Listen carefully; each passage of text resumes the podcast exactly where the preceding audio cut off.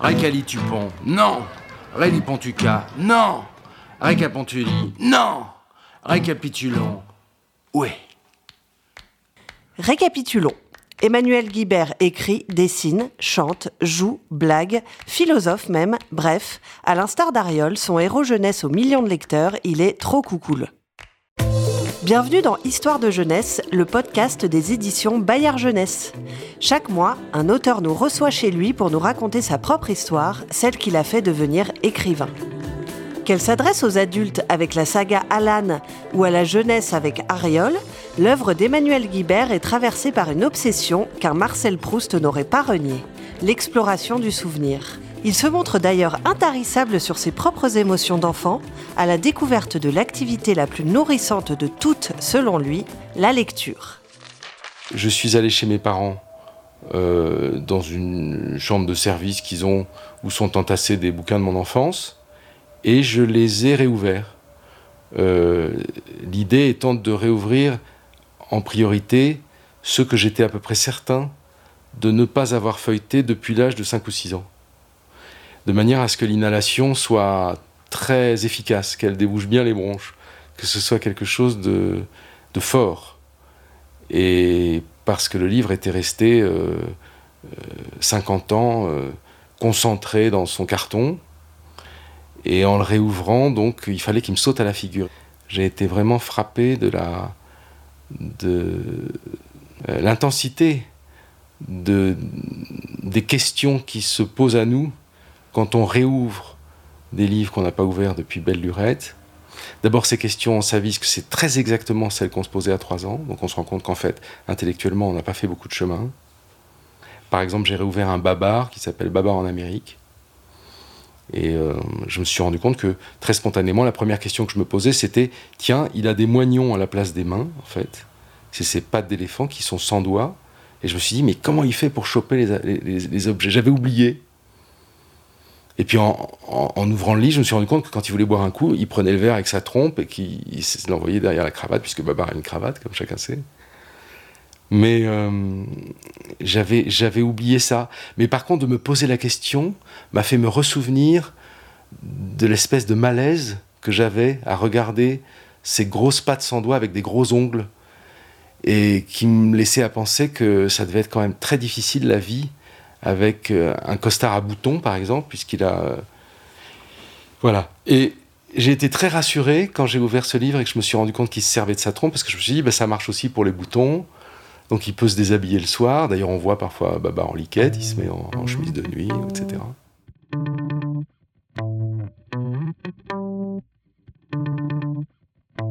De la même manière qu'on ne comprend pas certains mots quand on lit, quand on est petit, pas mal de mots même, il y a nombre de formes dessinées qui nous échappent. On ne comprend pas ce qu'on regarde non plus. Et du coup, comme pour les mots, on trouve une sorte d'équivalent. Euh, pour revenir à Babar, par exemple, je me rappelle qu'il avait un chapeau de cow-boy puisqu'il était en Amérique. Ce chapeau de cow-boy était jaune. Et moi, j'arrivais pas à voir un chapeau de cow-boy. Dans toutes les images, je voyais une crêpe avec dessus une mode de beurre qui était en fait l'endroit où le chapeau est, est renflé parce que c'est là où on met l'occiput. Et, euh, et, ça me donnait faim. Et je me suis souvenu que beaucoup de choses me donnaient faim quand je lisais quand j'étais petit. C'est-à-dire que j'étais sur mon tapis dans ma chambre et j'ouvrais un babar ou un peu plus tard peut-être un Astérix. Et au moment du banquet, par exemple, quand Obélix s'envoie le gros sanglier euh, tout luisant avec euh, des gouttes de jus qui, qui dégoulinent sur le thorax, euh, et ben je me thorax mogolois, non gaulois, je me précipitais dans la cuisine pour aller ouvrir une boîte de figolus ou je mangeais aussi des chamonix oranges euh, pour étancher cette espèce de faim phénoménale qui venait du fait que je voyais de la bouffe partout dans ce que je lisais. Et c'est surprenant parce que j'aimais pas tellement manger quand j'étais petit. Et, et d'ailleurs, euh, ça aussi, pour ça aussi, je dois et ma mère doit une fière chandelle à la littérature, c'est que aussi longtemps que j'ai pas été sensible aux histoires qu'on me racontait, je mangeais pas ou je mangeais très peu. Et en fait, j'ai commencé à bouffer quand j'ai pu comprendre des histoires, vouloir la suite, et qu'on a pu exercer un chantage sur moi. Euh, et, ça, c'est extraordinaire. Je me rends compte d'ailleurs que comme je mangeais pas, ben, je faisais pas beaucoup caca non plus. Et j'aimais pas ça. Et donc on me collait sur mon pot et je restais des heures, euh, espèce de torture comme ça, on est tout rouge, on exige de soi-même des choses que, que notre corps veut pas nous donner, donc on est très malheureux parce qu'on se rend compte qu'on on est, on est une sorte de nœud, un nœud mouillé, les nœuds qu'on n'arrive pas à, à, desserrer parce qu'on les a trempés dans l'eau. Et euh, c'est pareil, du jour où j'ai pu lire, ça a été complètement laxatif. Ça m'a, ça m'a totalement libéré la tripe de lire. Et d'ailleurs, j'aurais passé ma vie à lire aux chiottes, en fait.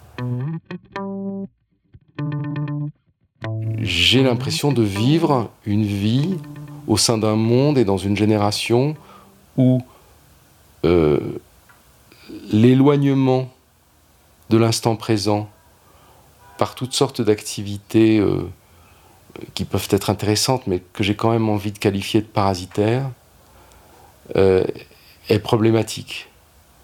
On a maintenant dans notre poche les moyens de n'être jamais là où on est, c'est-à-dire d'être en permanence appelé ailleurs, sollicité ailleurs, envoyé ailleurs par un site d'information ou de rencontre ou de je ne sais quoi, ou, de, ou d'achat en ligne, ou de, etc. Et euh, la présence à soi-même est en train de, je trouve, de devenir un truc même assez difficile à réussir au jour le jour pour tout un chacun, y compris pour les gens qui en sont conscients et qui ont envie de réagir à ça. C'est pas évident. Et euh, alors on peut dire, euh, oui, mais alors la lecture, euh, c'est typiquement l'évasion, quoi. C'est justement ne pas être, ne pas être là où on est.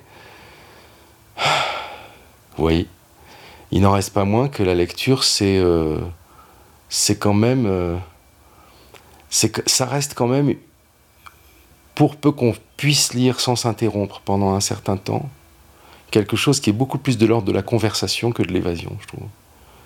Et c'est pas quelque chose qui nous, qui tracte et qui nous emporte sans qu'on soit foutu de réagir ou de dire quoi que ce soit. C'est une interaction constante entre ce qui nous est proposé et ce qu'on répond à ce qui nous est proposé. Donc, euh, pour toutes ces raisons-là, euh, moi je trouve que. Enfin, je sais pas, j'ai plus rien à dire. Un bouquin en main, c'est bien. Une fois qu'on a dit ça. Un bouquin en main, un crayon dans l'autre. Emmanuel Guibert cumule les casquettes de dessinateur et scénariste de bande dessinée, deux arts à la fois très différents dans la pratique et très complémentaires. Le dessin est écriture et inversement. Savoir si euh, par quoi on commence dans l'existence, euh, il est évident qu'on commence par le dessin et l'écriture a commencé par le dessin. L'écriture a été idéogrammatique avant d'être, de devenir éventuellement des alphabets abstraits. On sait que on sait que beaucoup d'alphabets au monde sont restés de l'ordre de l'idéogramme, et, si on les dépouille de, ce que les siècles leur ont entassé, on, retrouve, on retrouve la forme du personnage qui marche, on retrouve la forme du, toit par-dessus, etc. Euh, donc il y, a le dessin à, l'origine de tout. Euh, alors je me souviens, là aussi, il a fallu que j'aille regarder. Je suis allé voir qu'est-ce que je, dessinais quand j'étais vraiment tout petit, petit, petit. C'est-à-dire juste après le gribouillis. Le gribouillis étant une, phase absolument, je trouve, euh, cruciale, très importante, qui d'ailleurs nous suit. Euh, je pense qu'on peut pas s'empêcher au long de sa vie de gribouiller, et c'est peut-être la seule activité des gens qui ne dessinent plus c'est peut-être leur seule activité graphique en fait. C'est euh, au moment où ils passent des coups de fil, ils font des petits. Donc c'est vraiment signe que c'est quelque chose de très très viscéral, le, le gribouillis. Quiconque a des enfants sait que pour l'enfant, le gribouillis, c'est quelque chose. C'est-à-dire que si on lui demande ce qu'il a fait, il le dit. Nous, on voit un, écheveau, une espèce de pelote de fil, mais lui, il vous dit c'est toi. C'est le chien. Et hum, il est très sérieux et il a, il a mis dedans, parce que l'intention est déjà là, le cerveau est déjà suffisamment formé avant même que la main ne puisse euh, lui obéir, pour euh, décider que ce sera telle chose et que. Donc euh, il y, a cette phase de dessin du gribouillis qui est, qui en plus, à mon avis, dénote une chose, c'est l'extraordinaire décharge d'électricité qu'on reçoit enfant quand on est confronté au monde extérieur, et singulièrement aux images qui ont été faites par euh, les gens qui ont dessiné ou peint pour nous, ça nous met dans un tel état, ça vaut le coup de se rappeler de ces choses-là. Parce que, et, si on a du mal à s'en rappeler, ça vaut le coup de retomber sur un gribouillis qu'on a laissé dans, dans la marge d'un livre illustré ou quelque chose comme ça, parce qu'on se rend compte que on a voulu, il a fallu qu'on réponde. C'était pas possible de pas répondre. C'était un, c'était une prise à partie trop, trop électrique, trop électrisante. Euh, c'était une émotion trop forte. C'était une énergie qui nous envahissait par le jeu des formes, des couleurs, etc. Euh, beaucoup trop violente pour qu'on n'y réponde pas. Et on y répondait par quelque chose de violent et de percussif qui était le gribouillis. Et hum, voilà, puis petit à petit les choses se raffinent, on commence par dégager de cet écheveau euh, une tête, euh, des bras, des jambes. Et là, en effet, il y a des dessins identifiables qui commencent à pointer le bout de leur nez. Et on commence par ça. Moi, j'ai retrouvé pas mal de dessins de moi où il y a des bulles et je ne sais pas encore écrire, donc ça se voit. Ce qui fait que je, je mets ce que les chanteurs appellent du yaourt quand ils chantent dans une, dans une espèce de pseudo anglais comme ça. Et euh, c'est des mots incompréhensibles, mais je pense que euh, si, si, si, je retrouvais ce petit garçon sur son tapis et que je lui demandais ce qu'il est en train de raconter, il saurait très bien me le dire. Moi, j'ai perdu cet alphabet-là, donc je ne sais plus ce que signifie l'histoire en question.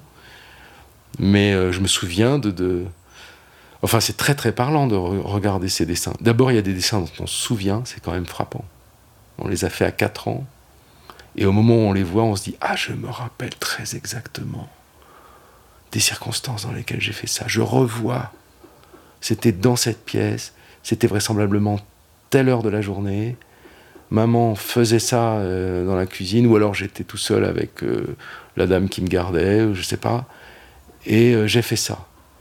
Et ça, par exemple, bah, c'est un dessin de guerre où je passe toute mon agressivité, tout, mon instinct de mort, toute ma, déjà toutes mes capacités à, toute ma hantise d'être blessé ou tué, et toute ma capacité à blesser ou à tuer autrui.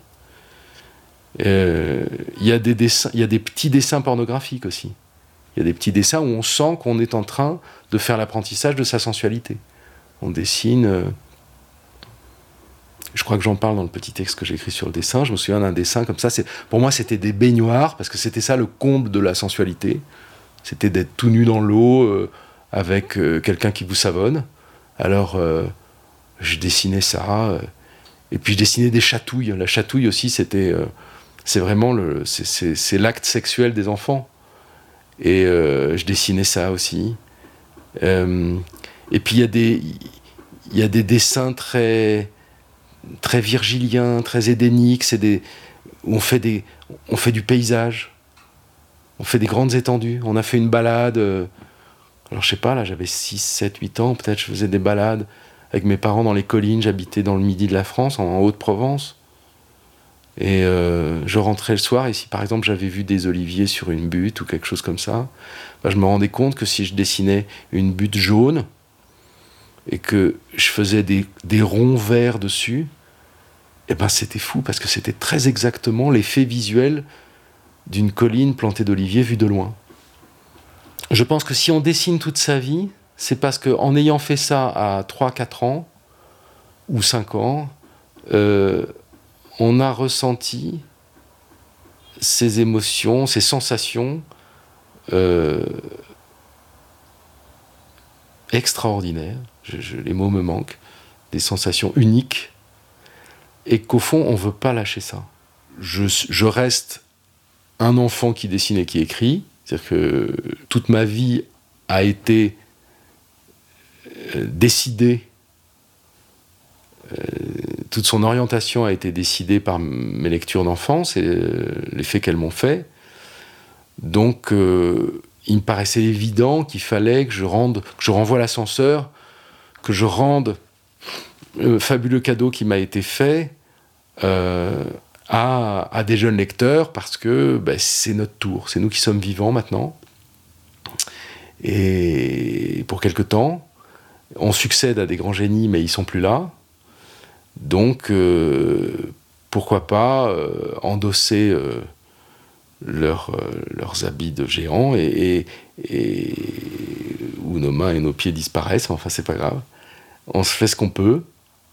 Et à notre tour, d'essayer d'offrir aux enfants cette nourriture qu'on a reçue, parce que cette nourriture, on sait le magistère qu'elle a exercé sur nous, on sait qu'elle a été un apport considérable dans nos vies, euh, on sait qu'on a appris, on sait qu'il y a eu une pédagogie immense, qu'on a appris un nombre de choses considérables, euh, comme dans du beurre, sans avoir l'impression de les apprendre, euh, et que ça constitue un socle culturel très important. Pas nécessairement en amplitude, mais en tout cas en résonance en nous et, puis en, solidité. C'est quelque chose qui nous fonde d'avoir lu petit. Euh, souvent, bon, bah, les histoires pour enfants, il y a de l'humour. Et donc, euh, les meilleurs qu'on a lus petit euh, ont été aussi des professeurs d'humour. En quoi je pense qu'ils nous ont lesté de l'arme peut-être la plus efficace et la plus la plus affûtée qu'on puisse avoir dans l'existence, euh, à la fois pour euh, survivre au lien social, à la capacité de discuter avec autrui, et puis pour, euh, affronter notre vieillissement, celui des gens qu'on aime, etc. Donc l'humour, ça sert rien moins qu'à ça, ce qui fait que c'est très important. Et du coup, avoir lu des, bouquins vraiment très marrants, enfants, les réouvrir grands et se rendre compte qu'ils le sont restés. C'est-à-dire qu'il y avait vraiment là-dedans un humour, d'un raffinement, d'une qualité de d'intelligence euh, et, surtout de, vérité en fait d'observation euh, ça c'est ça c'est un immense cadeau et c'est aussi quelque chose qu'on a envie de restituer donc euh, voilà. Et puis par ailleurs, moi je pense qu'écrire pour les enfants, euh, ben, c'est la meilleure école d'écriture, euh, toute écriture confondue, parce que les enfants, il faut leur donner ce qu'on a de meilleur, donc il faut aller à ce qu'on a de plus subtil, de plus expérimenté, je dirais. Il faut vraiment parler de là où on est, avec tout ce que l'existence nous a appris. Et en même temps, tout ça, on ne peut pas se permettre de le leur dealer sous une forme fumeuse, euh, jargonesque, pas compréhensible. Donc euh, il faut aller au très fond de la, de la subtilité en restant clair. Et je trouve que quand on, quand on écrit, euh, moi quand j'écrivais jeune homme, je me guindais, j'aimais bien me donner un genre, j'aimais bien... ce qui fait que souvent c'était assez fumeux ce que j'écrivais. Et, et je trouve que écrire pour les enfants m'a bien débourré, m'a bien a, consisté à, dégager en fait, euh, y compris mon écriture pour adultes, de tout ce qui ne doit pas y être, selon moi, c'est-à-dire euh, des faux semblants, euh, du, une espèce de, réflexion qui tourne à vide et, qui est un peu contente d'elle-même, euh, pour le remplacer par de la vie. Depuis presque 20 ans, Emmanuel Guibert et son complice Marc Boutavant insufflent la vie à un petit âne bleu prénommé Aréole. Une véritable comédie humaine de l'enfance et un travail minutieux autour de ces événements en apparence anodins. Ce dont j'ai besoin, moi, en règle générale, quand j'écris euh, quoi que ce soit, c'est d'un point de départ. Euh, quand j'ai ça, je suis pas tiré d'affaire, mais j'ai l'impression que j'ai fait euh, le pas le plus considérable. Disons que je suis allé dans la Lune. Ensuite, il va peut-être falloir que, il va falloir que j'en fasse le tour, que je collecte des pierres, que je remonte, que j'essaye de rentrer sur Terre. Ça va être sans doute difficile, ça va prendre du temps, mais j'ai déjà fait le trajet, le trajet, euh, le trajet d'aller, donc j'ai fait, pour moi, j'ai fait l'essentiel. Et et donc, ce que je recherche le, plus volontiers, c'est cette impulsion-là, c'est-à-dire, généralement, ça tient dans une phrase. si je me dis il a le hockey, Ariol, bah déjà, j'ai mon histoire. Euh, alors, une espèce d'excitation de, euh, me vient. Alors je me dis, ah oui, alors il a le hockey. Il a le hockey. Où est-ce qu'il a le hockey? Où est-ce que ça va se passer? Voilà, parce que ça, ça change tout, ça. S'il a le hockey dans sa chambre, alors je commence à explorer un peu ça. Il a le hockey dans sa chambre. Bon, alors qu'est-ce qu'il fait? Il va à la cuisine. Qui est là? Est-ce que maman est là Papa est là? Bon, là, bon évidemment, le feuilleton, ça sert pour ça. C'est que quand on a créé une famille, quand on a créé un environnement, un monde, des gens, euh, un quartier, des commerçants, euh, des lieux de vacances, des ceci, cela, euh, on a le contexte. On peut choisir. On peut choisir entre soit l'amener ou le voir, le retrouver dans un endroit qui est familier, pour soi comme pour le lecteur, on peut, essayer de compter là-dessus, soit on le, soit on l'emmène dans un endroit qu'il connaît pas. Voilà. Donc euh, là, j'ai fait un moyen terme. J'ai pris un endroit pour le hockey, par exemple, qui est un endroit que je, dont je n'avais poussé qu'une fois la porte, auquel j'avais fait allusion dans d'autres histoires. Enfin, j'en avais poussé qu'une fois la porte. C'est le, le bar, euh, le petit restaurant-bar du patelin qui habite Ariol, chez Landard, chez Monsieur Landard. C'est là qu'il va avoir le hockey. Alors là, quand j'ai trouvé ça, je me dis Ah, c'est un dimanche après-midi. Oh, j'ai 9 ans. Je suis avec papa et maman. On a, euh, c'est un dimanche. Alors, soit on a mon père a voulu prendre une bière, donc on est entré là, et, moi j'ai eu droit Alors Ariol, sa boisson préférée, c'est le carotte kid. Bon, j'ai inventé le carotte kid. Moi, je sais pas, peut-être c'était un cacolac à l'époque, je sais pas. Et je sais pas si on peut faire la publicité sur les ondes de Bayard Radio, mais euh, de Radio CM1. Mais en tout cas, euh, là, j'ai une, deuxième strate qui vient se poser sur le scénario, c'est que la, fibre sensible est là. C'est-à-dire qu'à ce moment-là, je me dis, tiens, il va s'agir de, il va s'agir de faire un sort à ces jours, à ces, à ces week-ends d'enfance où, après qu'on a fait une course avec papa et maman, on s'accorde quelques minutes dans un salon de thé ou dans un, un bar pour boire un coup. Et c'est très excitant pour un enfant. On est petit, il y a les gens autour, le bruit des chaises, euh, le patron qui passe avec, sa, avec son, son plateau. Euh. Il y a toute une vie qui nous intéresse. Il y a un flipper dans un coin. On voit un grand qui s'active dessus, qui nous fait un peu peur. On sent que le flipper, c'est une activité un peu louche. Le grand, là, il, fait, il a le droit de. Il a plus ses parents derrière lui. Il a le droit de faire du bruit, de malmener le, l'appareil, etc. Puis il y a de la musique, il y a des chansons qui passent. Tout d'un coup, il y a une chanson qu'on connaît. Ah, ça aussi, ça change l'atmosphère. Donc c'est des moments extraordinairement riches en, en émotions. Euh, faut pas faire un grand effort pour y retourner. En, tout cas, moi, ça j'ai qu'à pousser vraiment une, une, porte très, très mince et j'y suis. Et là, ben, il n'y a plus qu'à. Il n'y a plus qu'à laisser se développer.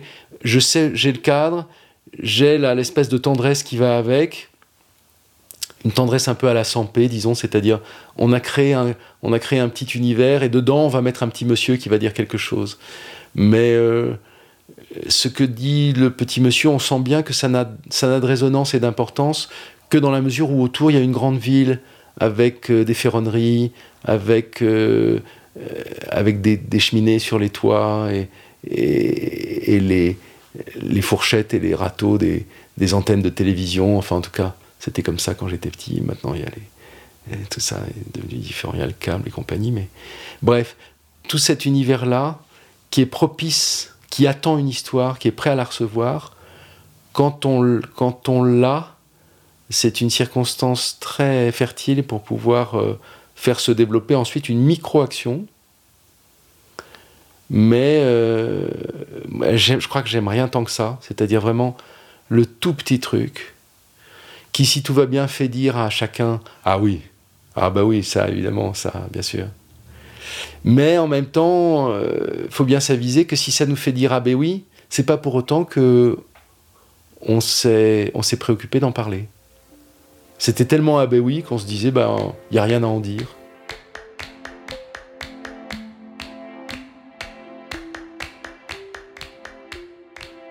Il est évident que ces micro-faits, ils sont avant tout conçus pour qu'une petite comédie humaine se greffe dessus, se développe, et que du coup des traits de caractère se révèlent. Parce que le hockey, c'est évidemment l'occasion d'abord de constater par exemple la différence entre papa et maman.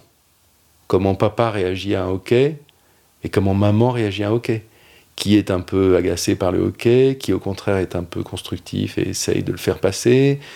Euh, qui tout d'un coup, euh, euh, alors qu'il était jusque-là plutôt pondéré, se met à pousser un grand cri au risque de, faire, de, de, de, bousculer, de faire renverser le, le verre de Monsieur Landard qui est en train de passer derrière lui.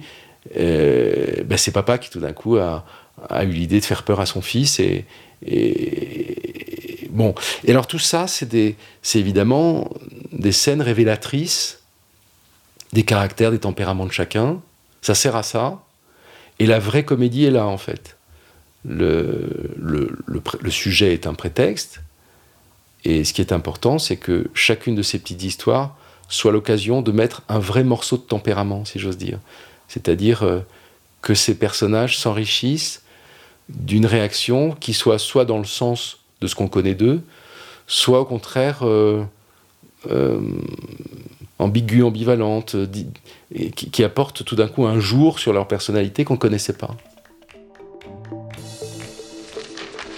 Toutes les bandes dessinées d'Emmanuel Guibert partent d'une rencontre. Avec l'ancien soldat Alan Kopp, avec le photographe Didier Lefebvre, avec Johan Sfar ou Marc Boutavant. Pour lui, création et complicité font la paire, comme Ariol et Ramono. Tout ça, c'est né dans des ateliers. Donc c'est né très spontanément, parce que moi j'ai fait partie d'ateliers où je côtoyais, euh, l'effectif était d'une dizaine de, personnes qui... Alors ça bougeait par ailleurs, parce qu'il y en avait qui sortaient, d'autres qui entraient, etc. Mais pendant quelques années, j'ai eu pour voisins des gens qui s'appellent en effet Johan Sfar, Marc Boutavant, Mathieu Sapin, Christophe Blin, euh, David B, euh, Émile Bravo, euh, Marjane Satrapi, Hélène Micou, Fabrice Tarin, Tronchet, Frédéric Boilet. il faut que j'arrête ma liste parce que comme j'ai forcément oublié, ce serait dommage. Mais enfin bon, il y avait du beau linge. Et, et donc les collaborations naissaient très spontanément dans un lieu comme ça. C'est normal, on était tout le temps fourrés les uns sur les autres. Et puis j'ai compris aussi une chose, c'est que je trouve que plus quelque chose est intime, plus faut le donner. Euh, parce que quand qui que ce soit d'autre que vous ressent la responsabilité de recevoir en cadeau quelque chose de très personnel qu'on lui a fabriqué, qui est, qui, qu'on lui a fabriqué avec son matériau le plus le plus sentimental. Ça donne une échelle de responsabilité à la personne. Elle se dit, ce qu'il me donne là, c'est vraiment sa substance. Faut que je fasse, faut que je me mette, faut que je me mette à la hauteur. Moi, je recueille, j'ai consacré des livres à des gens que j'aime, et je leur ai été, je m'en souviens, puissamment reconnaissant dès les premières conversations que j'ai eues avec eux, de bien vouloir s'ouvrir à moi comme ils l'ont fait. Et du coup, je trouve qu'on, à la fois, on se tient à carreau, c'est-à-dire qu'on se dit, ben, c'est précieux, donc je peux pas, euh, s'agirait pas de traiter par-dessus la jambe ou d'en faire n'importe quoi. Et donc, je vais, euh, je, vais y mettre, euh, je vais y mettre tout ce que je sais. Ça c'est, donc ça, évidemment, ce sont des circonstances idéales pour, créer quoi que ce soit, parce que euh, quand on sait qu'on a créé un tandem avec quelqu'un euh, qui, a de la, qui a de la richesse, qui a de la profondeur, qui a de la beauté, euh, qui a de la complicité, qui résonne bien de l'un à l'autre, etc. Les circonstances sont vraiment idéales pour faire quelque chose parce qu'on a envie de se plaire, on a envie d'être bien, on n'a pas envie de s'emmerder, euh, on n'a pas envie de se refiler de la camelote, on a envie de. On, on se ressaisit constamment parce qu'on se dit non, pour lui, pour elle, il faut, il, faut vraiment ce que je peux cuisiner de mieux. On n'a pas toujours le choix dans l'existence. Parfois, on fait des métiers euh, qui font qu'on ne côtoie pas que des amis. Et euh, c'est dommage, mais c'est comme ça. Si on peut se payer le luxe de n'avoir pour ainsi dire que des amis autour de soi, on est fou de pas le faire en fait. Donc, euh, moi je pense que les métiers artistiques, leur vraie validité, c'est de nous permettre de ne faire que des choses agréables, que des choses qui sont de l'ordre du jeu, que des choses qu'on a aimé faire quand on était enfant. Et parmi celles-là, il y a évidemment euh, l'amitié. Donc à partir du moment où on a, euh, parce qu'on a pu travailler à la commande, moi c'est mon cas, euh, travailler pour des mauvais coucheurs, en souffrir, se sentir à côté de ses pompes avec, et c'est dommage, une, activité et un mode d'expression qui par ailleurs nous sont tellement viscéraux que bah, on en souffre d'autant plus quand on l'exerce dans de mauvaises conditions. Mais si petit à petit, à mesure que la vie passe, on se rend compte qu'on s'entoure d'amis, et que plus on s'entoure d'amis, plus ça marche en fait.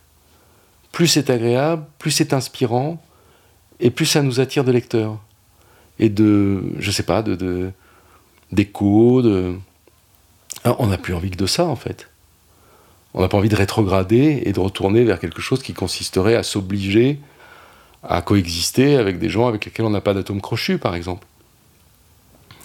Donc, euh, Ariol, euh, je, fais donc avec euh, essentiellement Marc Boutavant et Rémi Choran. Je pense qu'on peut dire qu'on a avant tout un bonheur à se fréquenter. on est content d'être lancé dans une entreprise qui par ailleurs nous assure le gîte et le couvert, mais qui, qui, se pratique entre gens de bonne compagnie, qui aiment bien se montrer euh, leur Bourgogne natale, leur... Euh, moi j'ai amené Marc voir ma maison d'enfance dans le midi. avec Rémi, on, parle plus de, pinard et de foie gras que de que de somme toute. Et donc c'est comme ça que les histoires sont bonnes, je pense, si elles doivent l'être. Où naissent les mondes imaginaires d'Emmanuel Guibert? Chez lui, comme chez beaucoup d'artistes, le lieu influence la création. Mais s'il y a un lieu à retenir dans son œuvre, c'est celui du souvenir, celui où se grave à jamais l'impression des moments vécus et perdus. À la belle saison, quand je peux, j'essaye d'écrire dehors aussi.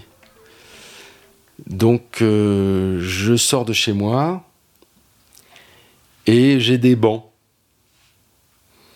J'ai des bancs que j'aime bien. J'ai eu pendant quelques années euh, des bancs euh, au Jardin des Plantes, par exemple, euh, qui étaient vraiment des coins un peu, un peu à l'écart. Même le dimanche et le samedi, quand il y a un monde fou, j'arrivais quand même à être un peu tranquille sur ces bancs-là. C'est comme des adresses, c'est comme des, c'est comme des petites cabanes, des, des petits endroits qu'on a sur le trajet de l'école quand on est petit, où on sait qu'on a une parenthèse pendant quelques minutes où on peut se planquer. Et hum, là, ces temps-ci, par exemple, j'ai un banc à la cité universitaire où j'aime bien euh, aller euh, écrire mes scénarios. Et je finis par me dire que euh, je finis par me dire que l'environnement participe un peu à, cette espèce d'atmosphère fertile qui fait que les idées viennent. parce que bah, je regarde un peu les saisons passées dessus, ou les heures, l'arbre se défeuillait un peu si, j'écris encore, euh, s'il fait doux et que j'écris encore relativement tard en automne, euh, ou au contraire se couvrir de bourgeons en avril. Et donc ça, c'est un, un, petit environnement propice qui fait que les, les, personnages veulent bien venir. Ils sont, ils sont d'accord pour me rejoindre là et alors pour mes scénarios, de temps en temps, alors j'ai besoin de consulter euh, mes livres, donc des fois je les emporte avec moi, et parfois je les ai pas, donc il faut que j'attende pour vérifier telle chose, parce que Ariol est une histoire un peu particulière. Depuis 20 ans, je raconte un an de sa vie, et je suis en train de remplir une chronologie euh, qui est précise. Et, donc, euh, c'est un, une espèce de contrainte que je m'étais donnée à moi-même d'emblée, à, l'origine. Et donc, euh, j'ai besoin de temps en temps de consulter évidemment un épisode passé, parce que cet épisode passé est peut-être le futur, par exemple, de l'épisode que je suis en train d'écrire, ou, ou, a eu lieu dix minutes avant, mettons, alors que j'ai il y a 15 ans d'écart entre les deux, les deux scénarios. Et donc ça, c'est très amusant à faire. C'est pourvoyeur d'idées, mais ça implique que je me relise, que je connaisse bien mon fond. C'est-à-dire que je sache, euh, jusque dans certains infimes détails, ce qui m'empêche pas de de faire des bourdes, mais enfin, euh, la chronologie, euh, la topologie, les relations généalogiques entre les uns et les autres, etc.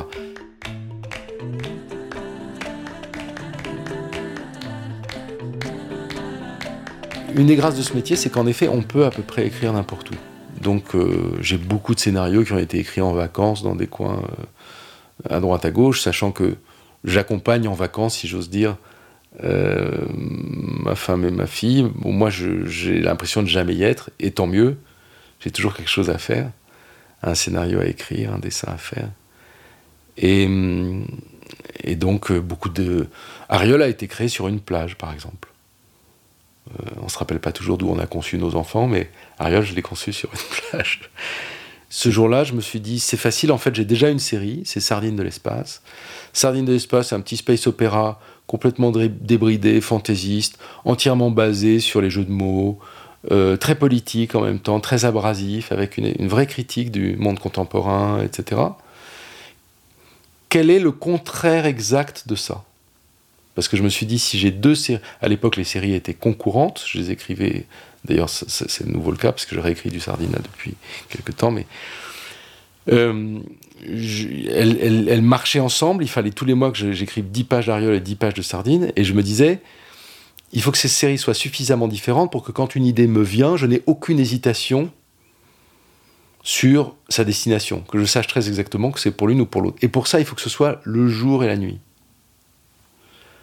Donc, euh, ben, j'ai mis Sardine en équation, en quelque sorte, et à chaque terme, j'ai mis son, antithèse. Donc, euh, il n'y a pas de psychologie dans Sardine, et ben, il n'y a que de la psychologie dans Ariol. Il n'y a que des péripéties dans Sardine, il n'y a pratiquement aucune péripétie dans Ariol. Euh, on change de planète dans Sardine à chaque épisode. Depuis 20 ans, on est dans le même quartier et on passe nos vacances au même endroit avec Ariol. Donc, euh, c'est comme ça qu'il est né parce que euh, ben, j'avais une fille, je voulais un garçon, j'avais euh, j'avais l'espace, je voulais un F4, j'avais j'avais une fusée et je voulais une petite bagnole, etc.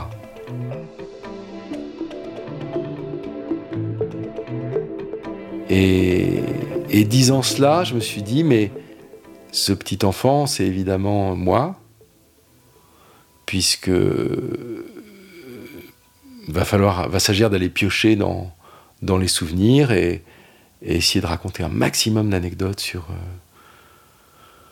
toujours dans la même idée qui, moi, me trotte depuis que je suis enfant, c'est-à-dire que le dessin, ça sert à sauver euh, les gens. Ça sert à sauver les vies, ça sert à sauver les lieux, ça sert à. Alors, c'est une vue de l'esprit, mais pas tant que ça. Euh, je trouve que ça a un côté agissant, y compris sur les lecteurs. Les lecteurs sentent qu'on sauve quelque chose, et ça leur fait plaisir. Ça les soulage.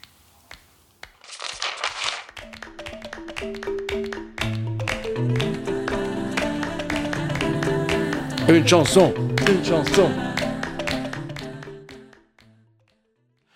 Tupon, non. Pontuca, non. Récapontuli, non. Récapitulons, oui. Ariel aime Pétulin et Bisbee et Mariol. Crouline aime Ramono et Ramono s'en fout. Il préfère le fou, te bol et la console. Pourquoi qu'on aime les gens qui nous aiment pas? Pourquoi les gens qui nous aiment on les fuit Tupon Non. Réli Pontuca Non. Réca Pontuli Non. Récapitulons. Oui Ah, on vous entendait à peine là. Oui Ariel pas Tiburge, Tiburge, je lui rends bien. Et Pétula n'est pas tout à fait insensible au charme de ce chat, qui est pourtant bien pénible. Ouais, mais pourquoi qu'on aime les gens qui nous aiment pas? Pourquoi les gens qui nous aiment, on les fuit? Pourquoi? Pourquoi? Y a pas de réponse à ça. Pourquoi? Pourquoi? C'est ainsi, petite cousine, depuis la nuit des origines. Aou, aou, aou, Racali tu pends, Non. Rallye Pantuca, Non. Récapituli, Non. Récapitulons. Oui. Ah Ariel aime Pétula et Bisbee aime Mariole. Croline aime Ramono et Ramono s'en fiche. Il préfère les sandwichs et les bonbons qui collent. Ouais, mais pourquoi qu'on aime les gens qui nous aiment pas? Pourquoi les gens qui nous aiment on les fuit? Fuit, fuit, Aracapantuli. Non Ce podcast vous était présenté par Bayard Jeunesse. Merci de l'avoir écouté, merci de le partager si vous l'avez aimé. Rendez-vous le mois prochain dans le jardin d'Anne Didier et Olivier Muller, les créateurs d'Anatole Latuile.